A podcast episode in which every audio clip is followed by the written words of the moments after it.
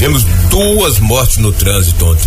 Só quando eu cheguei aqui de manhã por volta das seis e meia, tinha acontecido um já cinco e meia, tinha nem registrado o boletim de ocorrência, veio a óbito. Daqui a pouco eu trago essa informação, porque hoje tivemos de tudo, ou de quase tudo, na cidade de Sinop. Várias ocorrências foram registradas. Tivemos também um homicídio.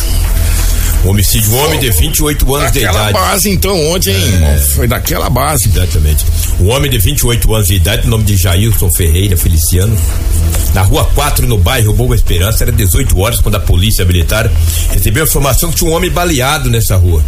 Polícia militar chegando lá, tinha um homem caído com esse nome que eu acabei de frisar, o Jair Ferreira Feliciano, de 28 anos de idade, com várias perfurações de arma de fogo na região do torto, na cabeça e coisa. Hein? Bombeiros foram acionados, chegando no local não tinha mais sinais vitais.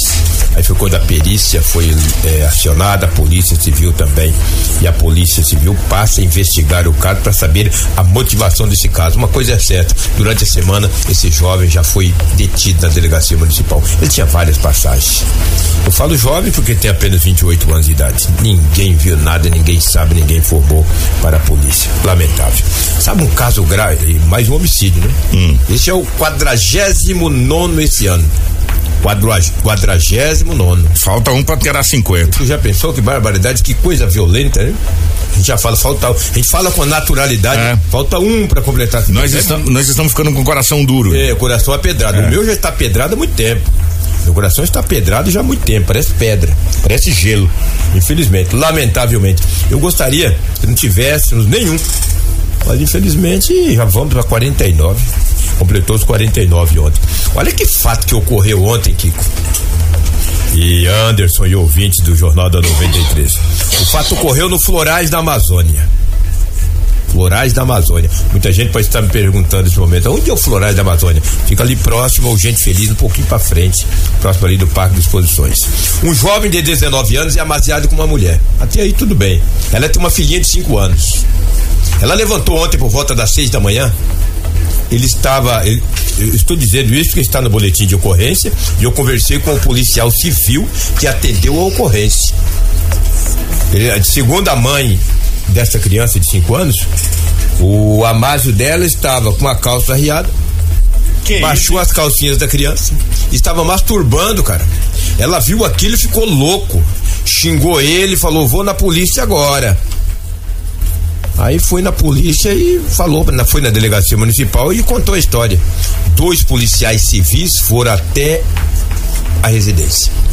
Falou, daqui a pouco nós vamos lá buscar esse danado. Trazendo pelas orelhas aqui. Foi lá, rapaz. Chegando lá, quando ele avistou a polícia, ele correu para dentro do banheiro, pegou uma faca e começou a se cortar aqui, que esse cara se cortou demais. Eu vi as fotos, eu tive acesso às fotos que a polícia me mostrou. Ele começou a se cortar, cara, mas corte profundo, foi cortinho aí de dizer que risquinho, não, coisa incrível. Quando os policiais observaram aqui, deram um chute na porta, porque é flagrante, cara, é um estupro. Vou te falar, cara, ele tava todo machucado. Tudo, mas todo cortado. Acionou os bombeiros. O bombeiro falou: olha, nós só temos uma viatura e estamos atendendo outra ocorrência. Pediu um apoio à polícia militar e encaminharam o homem ao hospital para a UPA, o qual foi medicado e vai para a penitenciária Ferrugem. Vou te falar, uma barbaridade. É uma família que destruiu, né? Uma mais família, uma, mais né? Mais uma, né? E ele é jovem, tem apenas 19 anos de idade. É o estupro de que fala aqui. Eu tô meio com a língua bem enrolada, né, rapaz? Mas é estupro. O cara fazia uma barbaridade dessa. Agora vai pra cadeia. Lá vai pagar, vai ver quantos paus se faz uma cangalha. Não é fácil, difícil. Ontem à noite também, olha o quanto que a polícia trabalhou. Ligaram pra Polícia Civil, falou: olha, dentro de um ônibus da empresa tal, está saindo de Sinop, indo pra Guarantã, aquela região ali, né? E tem um homem com mandato de prisão, com mandado de prisão dentro do ônibus. A polícia falou, então para aí. Não, chegou na BR, parou o ônibus. E foi ver se tal homem que não tinha, não existia. Pô, mas não tem as características que passaram, não tem, pô. Uma mulher, uma mulher, uma adolescente de 15 anos, ao ver a presença da polícia civil no ônibus, ficou trêmula e nervosa. Quando foi olhar na bolsa dela, tinha 2 quilos de uma substância análoga aparentando ser pasta base de cocaína. Aí pronto, aí aquele homem, suposto homem tinha mandado, já ficou. Descanteio. Já, já não é. tinha mesmo. Menina, o que, que é isso? Ah, tô levando isso aqui para uma pessoa lá em Guarantã do Norte. Quando você ia ganhar mil reais? Então você ia ganhar os mil, agora você não vai ganhar mais nada. Já pegou e já encaminhou a adolescente, que é moradora de Sinop, para a delegacia municipal, com dois quilos de pasta pasto de cocaína. Rapaz, e a polícia agora vai investigar para o suposto homem que ia receber essa droga ó, lá em eu, eu não sei, eu não sou investigador, mas se eu sou a polícia, eu falo, nós vamos junto com vamos você. Junto entregar. Esperar você entregar essa droga pro cidadão. Aí entra no ônibus, liga pro delegado, delegado, estamos fazendo a viagem para Guarantã do Norte, que nós vamos pegar mais um cidadão lá e trazer pela orelha aqui. Mas daí ela não ia entregar, né? Ah, quero ver não ir com a polícia do lado. Entrega, parceiro. Espera lá, onde é que é o, o encontro? Chega lá, tá todo mundo preso. Vambora todo mundo pra Sinop, coloca num ônibus de volta e traz todo mundo. Mas as investigações continuam. A partir que conversou com essa adolescente, a polícia de Guarantã, o delegado, vai começar a investigar e vai chegar a ter esse, esse suposto homem que iria receber essa droga. Agora eu te pergunto, será também que ela tá falando a verdade? É, Seria pra Guarantã, de repente é lá pra Cochichina, rapaz. É, tem tudo Esse isso, tipo né? de gente aí eu vou te falar, cara. Esse tipo de gente não é fácil, não. Mas a polícia foi atrás de um gato e pegou um lebre. Bem feito. Bem feito. Olha aqui, só para me fechar aqui as ocorrências, nós tivemos muitas notícias. Ontem, dois acidentes violentos em Sinop e duas vítimas fatais. Que coisa, né? Se vocês se nós formos analisarmos bem, de domingo para cá, de domingo às 21 horas, foram até hoje, foram quatro vítimas fatais do trânsito. Lembra bem que naquele domingo, aquele Santana bateu naquela moto, duas pessoas morreram. Sim. Um homem de 59 anos e uma mulher de 44. Ontem às 11 da manhã, o Rodolfo Furna, Furlaneto, de 32 anos, estava com a moto batendo em uma caminhonete. Ó, nós temos, infelizmente. Ali na Avenida Figueiras com Orquídeas. no Infelizmente, Lobo, você está falando. Nós temos a imagem da câmera de segurança na nossa rapaz, live coisa, aí. né? O Marcelo vai. não- a gente não queria. É muito forte, É né? muito forte essa imagem. Mas nós temos a imagem da câmera de segurança. Eu- eu- nós estamos colocando por quê? Porque fica aquela pergunta do começo. Será que se aquela avenida fosse fechada a travessia de um lado para o outro? Porque é muito complicado quando qualquer veículo para no meio do canteiro. Se É fosse. Fechado e tivesse que entrar, será que teria acontecido esse acidente? É a pergunta que a gente deixa. Se tivesse, se ela fosse igual a Tarumãs, se as avenidas aqui do centro da cidade fossem igual a da Tarumãs.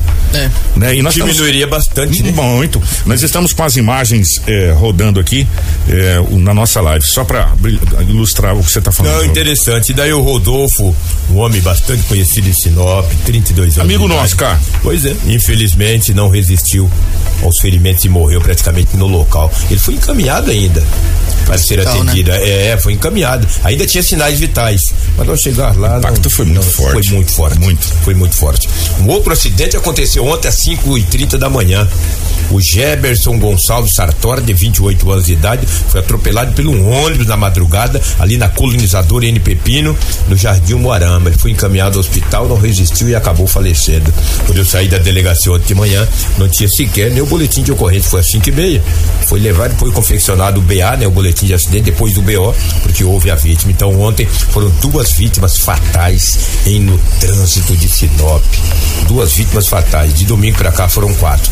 Oxalá que Deus possa abençoar e diminuir aí esses acidentes na cidade de Sinop, tem sido uma constante muito grande. O Lobo, você falou dos homicídios que chegou a 49.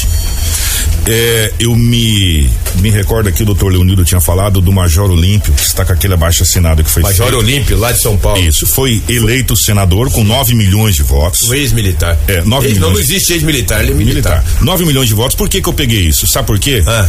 Porque o presidente do Supremo Tribunal Federal, Dias Toffoli, irá se reunir com o presidente Jair Bolsonaro na próxima semana. Entre os temas, eles irão discutir a prevenção de homicídios e o endurecimento na lei. Ah. Por isso que eu lembrei do Major Olímpio. É, o ministro defende que o debate seja entre representante dos três poderes, executivo, legislativo e judiciário. E o tema é desburocratizar os processos no judiciário e o endurecimento da pena. Aí eu me recordei que o doutor tinha falado do Major Olímpio daquele abaixo assinado, que ele entrou com um processo na Câmara dos Deputados, que ele era então deputado na época federal, Federal.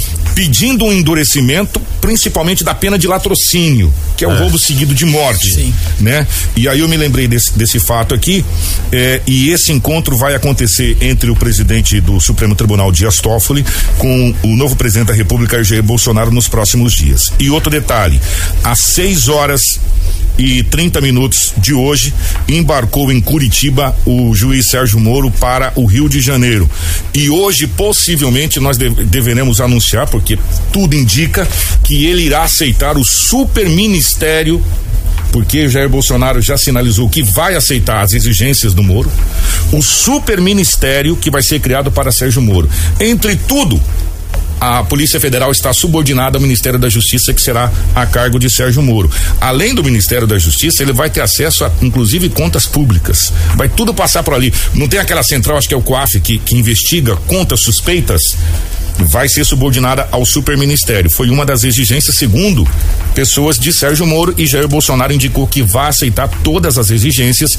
Então deveremos ter, Edinaldo Lobo, dois superministérios: o Ministério da Economia da Fazenda, com Paulo Guedes, e o Ministério da Justiça, com Sérgio Moro.